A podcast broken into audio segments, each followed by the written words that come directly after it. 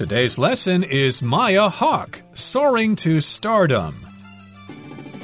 Hi, everybody. My name is Roger. And my name is Helen. And today we're going to continue with our unit on famous people for the month of September. And the person we're talking about this month is Maya Hawke. Maybe you've heard of her. If you haven't heard of her, maybe you've heard of her parents. She's the daughter of Uma Thurman and Ethan Hawke, who are getting on in years. So, of course, we have to turn things over now to the younger generation well, getting on in years. They're not that old. I think they're in their 50s, not even 60. But in any case, she is the daughter of two famous actors, and that situation very likely opened doors for her, made it easier for her to get roles in Hollywood movies. However, that doesn't mean that you can remain successful in Hollywood because just having doors open for you doesn't mean that you can have a sustainable career in Hollywood. You still need to prove that you are good enough, that you're a hard worker, and that you can take on the challenge. Right, but she's worthy of further opportunities. She's proven herself, even though her parents are famous, and she's charming audiences all over the place. And we did talk about the fact that she starred in a Netflix series. Stranger Things. She was also in Little Women, which was a BBC adaptation of the novel. And of course, she's also been in some famous films, which we mentioned last time. So let's continue talking about her life and career in today's program. Let's listen to the first part right now. Hawke's artistic pursuits aren't limited to the silver screen. She also has a strong passion for music. In 2019, she released her first single, To Love a Boy, which revealed her outstanding voice and songwriting skills Subsequent releases, including Therese from her second album Moss, show a surprising maturity and emotional depth, drawing listeners into her world of introspection. 大家好，我们来看第一部分中的单字 artistic，它是形容词，意思是艺术的、有艺术天赋的、富有艺术性的。例如，The artistic bowl is meant to be looked at。这个充满艺术感的碗是拿来欣赏用的。 或者，Brenda's painting demonstrates her considerable artistic talent。Brenda 的画作呈现出她相当具有艺术天赋。下一个，我们来介绍名词 pursuit，它的意思是爱好或娱乐活动或消遣。例如，Learning foreign languages is a pursuit that can give you a sense of accomplishment。学习外语是一个能够给你成就感的娱乐消遣， 又或者是 Lance enjoys outdoor pursuits such as swimming and cycling. Lance 很喜欢户外的娱乐活动，例如游泳和骑脚踏车。另外，补充相关动词 pursue，p u r s u e，pursue，它有追求、从事的意思。例如 Susan moved to New York to pursue her dream of becoming a dancer. Susan 搬到纽约去追寻她成为舞者的梦想。又或者说，After college, Dave pursued a career in acting. Dave 在大学毕业后从事演艺事业。接下来我们看到形容词 subsequent，它有随后的或后来的意思。例如，While the author's first novel was a hit, his subsequent efforts were not as well received. 那位作者的第一本小说很畅销，但随后的作品就未受好评。又或者说，Ken's first film was very popular, but his subsequent films failed to impress. Ken 的第一部电影很受欢迎，但后来的作品却没有给人留下深刻印象。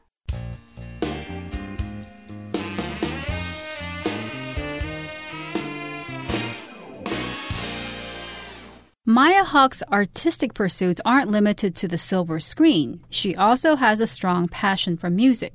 So here, the phrase silver screen refers to movies, anything related to movies. Specifically, the silver screen is the screen that a movie is projected on. But a silver screen has also come to be used to refer to the movies. So her artistic pursuits aren't limited to the silver screen. In other words, they're not limited to movies. Now, Pursuits are things or activities that you enjoy doing. For example, you may have intellectual pursuits if you enjoy reading, learning new languages, or learning about the sciences. But Hawke has artistic pursuits, which means that she enjoys doing artistic things which could be performing, which could be music, could be painting, doing sculpture, or whatever. So she's got these artistic pursuits.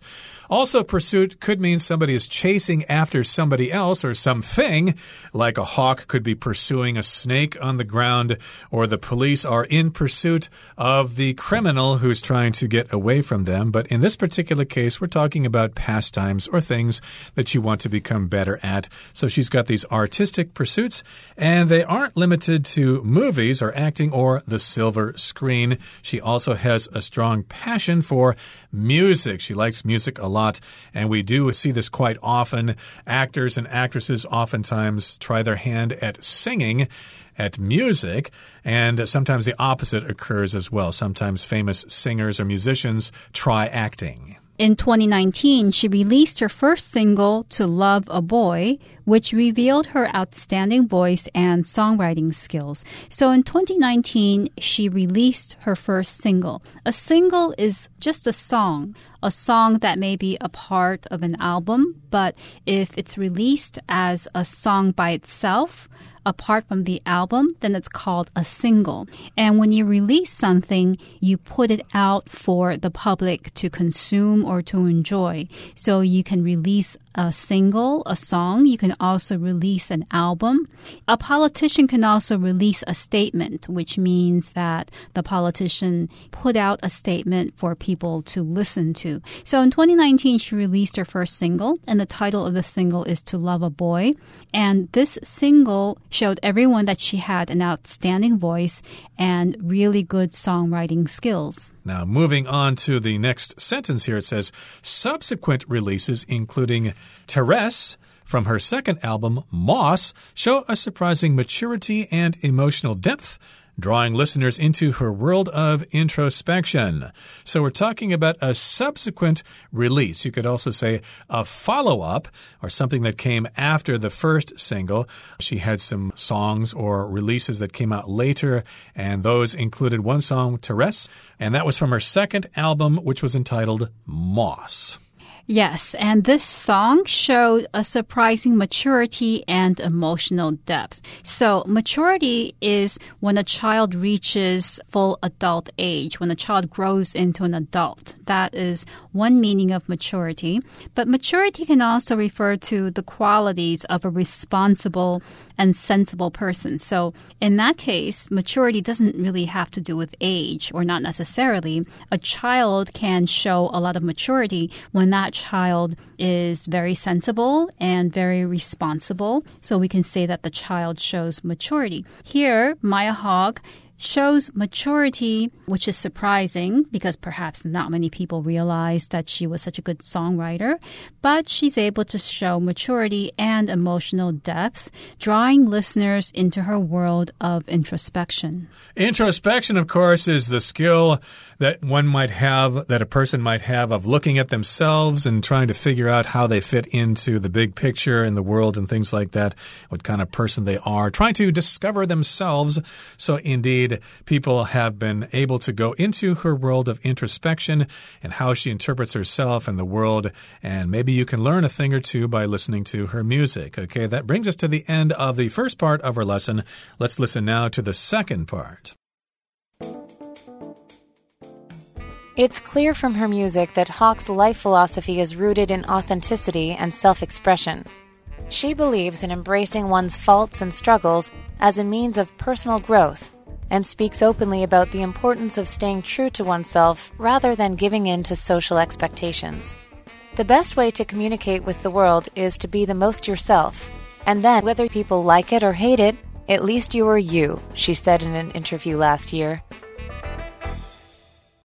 第二部分介绍动词 embrace，它的意思是欣然接受或接纳、拥抱。例如 Employees embrace the company's new telecommuting option. 员工欣然接受公司新采用的远距工作选择。又或者说 it is important to try to embrace the local culture when you move to another country. 当你搬到另一个不同的国家时，试着接纳当地文化是非常重要的。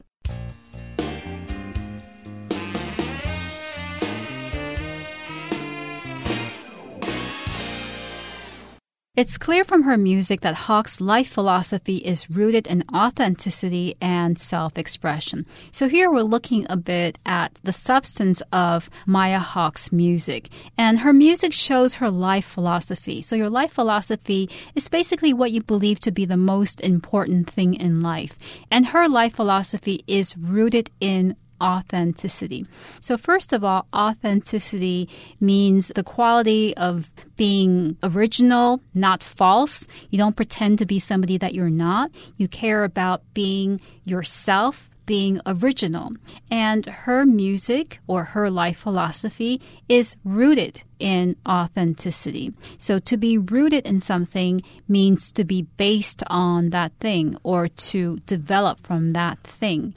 And her life philosophy is based on being real, being original. Authenticity, of course, is the noun form. To be authentic means that you're genuine, that you're what you're supposed to be, you're not fake. And uh, we do use the word authentic when we talk about whether something is real or fake. Like, uh, hey, is the painting authentic? No, it's actually fake. It's not genuine. It's not real.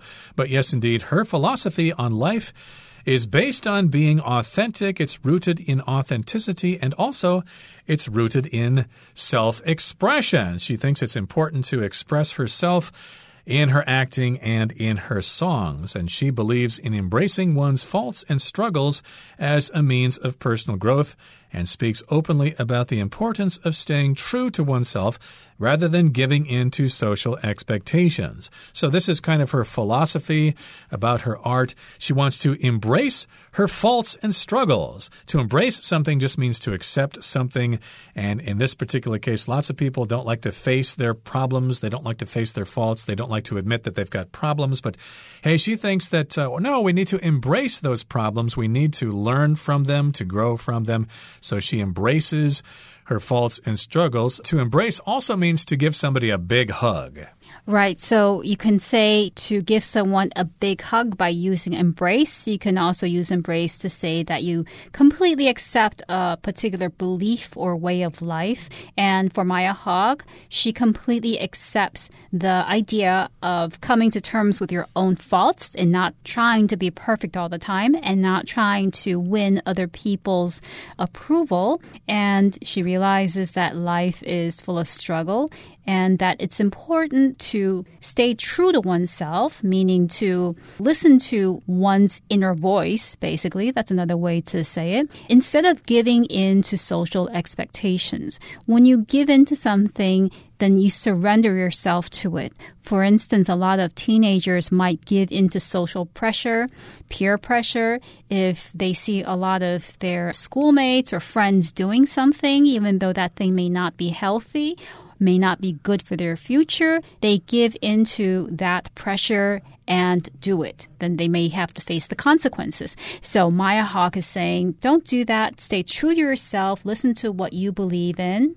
Follow your own inner voice instead of giving into the pressures of society. And here's what she said in an interview last year. She said, the best way to communicate with the world is to be the most yourself and then whether people like it or hate it, at least you were you. Of course, if you want to communicate with the world, you got to be the most yourself. You need to be yourself and you can't pretend to be someone else. And then whether people like it or hate it, well, at least you were honest. At least you were true to yourself. You were you. Now let's wrap things up by listening to the third part. At the tender age of 25, Maya Hawke's journey is just beginning and her future looks bright. With her magnetic on screen presence, beautiful voice, and authentic attitude, Hawke continues to charm audiences while following her own path. She's one to keep an eye on as she carries on stretching her creative wings to take flight. 第三部分，我们看到形容词 authentic，它是指真实的或真诚的、可靠的、道地的。例如 The collector owns several authentic Roman coins. 这位收藏家拥有数枚货真价实的罗马硬币。又或者说，Dan has been trying to write a cookbook of authentic Italian dishes. Dan 一直努力想写一本道地的意大利料理书。最后补充这个字的相关名词 authenticity，a u t h e n t i c i t y，authenticity。 它的意思是真实性格或本色、真实感、可靠性。例如，Sometimes the choices we make will reveal our authenticity。有时候我们做的选择会表露出我们的真实性格。又或者说，I doubt the authenticity of this exaggerated story。我怀疑这个夸张故事的真实性。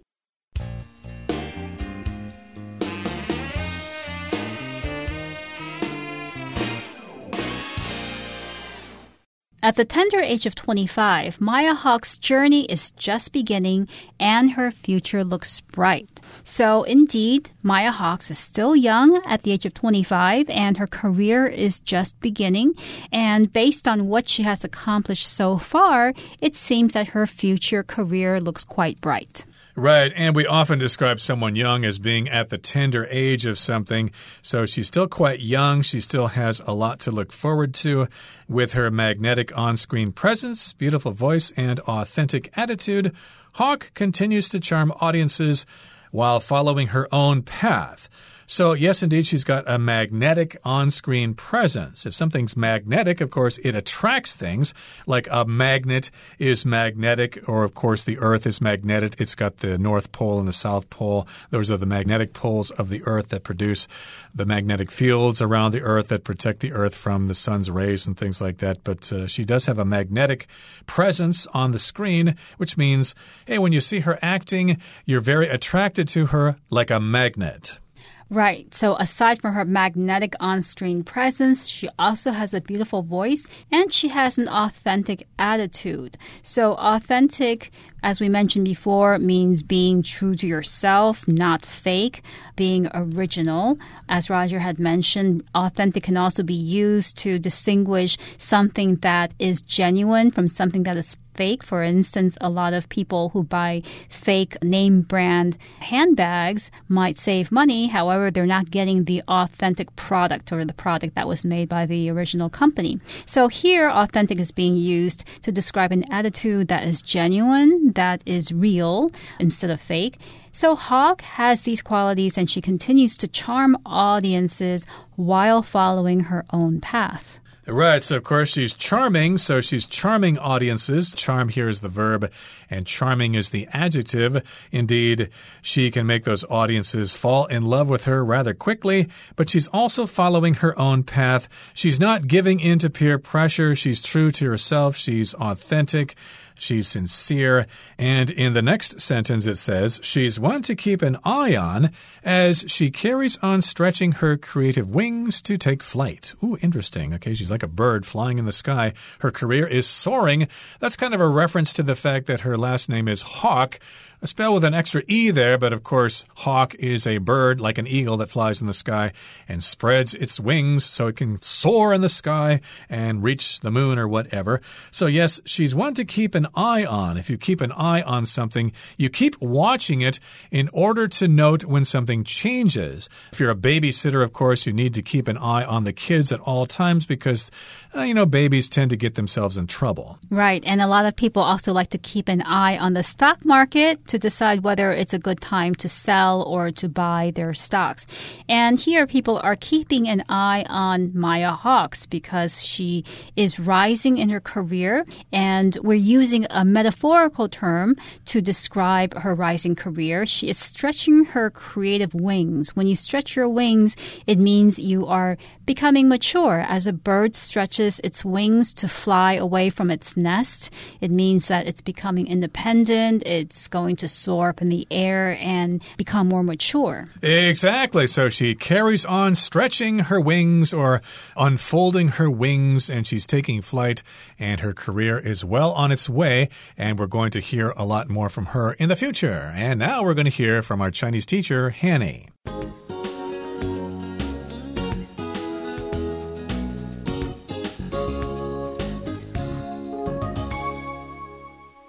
各位同学，大家好，我是 Hanny。我们来看今天的文法重点。课文第一部分提到，Maya Hawk 在二零一九年推出首支单曲，展现了她出色的嗓音和作曲能力；而随后发行的作品则展现了出人意料的成熟和情感深度，吸引听众进入她的内省世界。文中用到 subsequent。来形容随后的、后来的，那还有用到 introspection 来表达内省、自省。我们分别来补充这两个单字的字首字根。好，首首先看到。S E Q U 或是 S E C U 或是 S U E 这一类字根呢，有紧跟、跟随、follow 的那种意思。好，那么在 subsequent 这个字当中，它的字首 S U B 表示接近或是次于。那么字根 S E Q U 是指跟随，E N T 是形容词字尾，合在一起 subsequent 就是形容随后的、后来的、接着发生的。好，那我们顺便补充两个有这一类字根的单字。首先来看看带有 s e c u 这个字根的例子，像我们可以用到 consecutive 这个字，它的字首 c o n 表示一起，那么字根 s e c u 是指跟随，t i v e 是形容词字尾。那么我们就是刚刚提到这个一起跟随嘛，我们就去想说一个紧接着一个一起跟随着，那会呈现出连续的状态。同学们也许就可以用这样的方式去联想 consecutive。它是形容连续不断的接连的。接着我们来看到带有 s u e 这个字根的例子，像 pursue，它的字首 p u r 是源自于 p r o，表示向前或是在点点点之前。那么字根 s u e 表示跟随，那么一直跟随着目标向前迈进，应该可以联想到 pursue，它有追求、追寻的意思。好，那么接着我们来看看 i n t r o 这个字首啊，它有 into。Within 或是 inward 等等的语义，表示进入里面啊，在什么什么之中，或者是朝内。好，那我们看到在 introspection 这个字当中，它的字首 i n t r o 表示朝内，那么字根 s p e c t 表示观看，i o n 是名词字尾。好，那我们想象朝向自己的内心观看，应该就可以联想到 introspection，它有内省或是自省的意思。好，那也顺便补充几个有相同字首的单字。第一个是 introduce，它的字首 i n t r o 表示朝内或是。进入，那么字根 d u c e 表示引导，往内引导，应该就可以联想到 introduce 有引进。代入或是介绍的意思了。好，第二个补充的是 introvert，i n t r o v e r t。好，那它的字首 i n t r o 表示进入，v e r t 表示转身转动。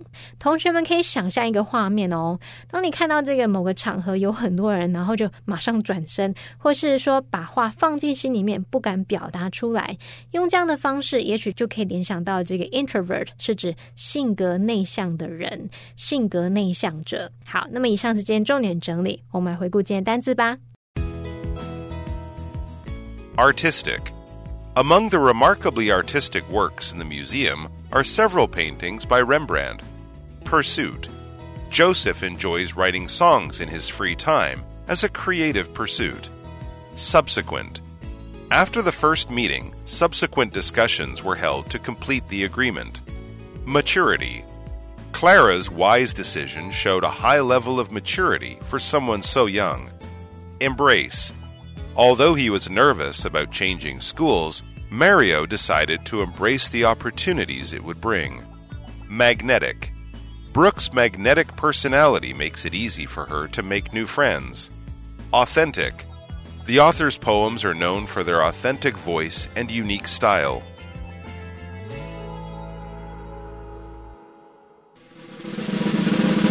Discussion starter starts now.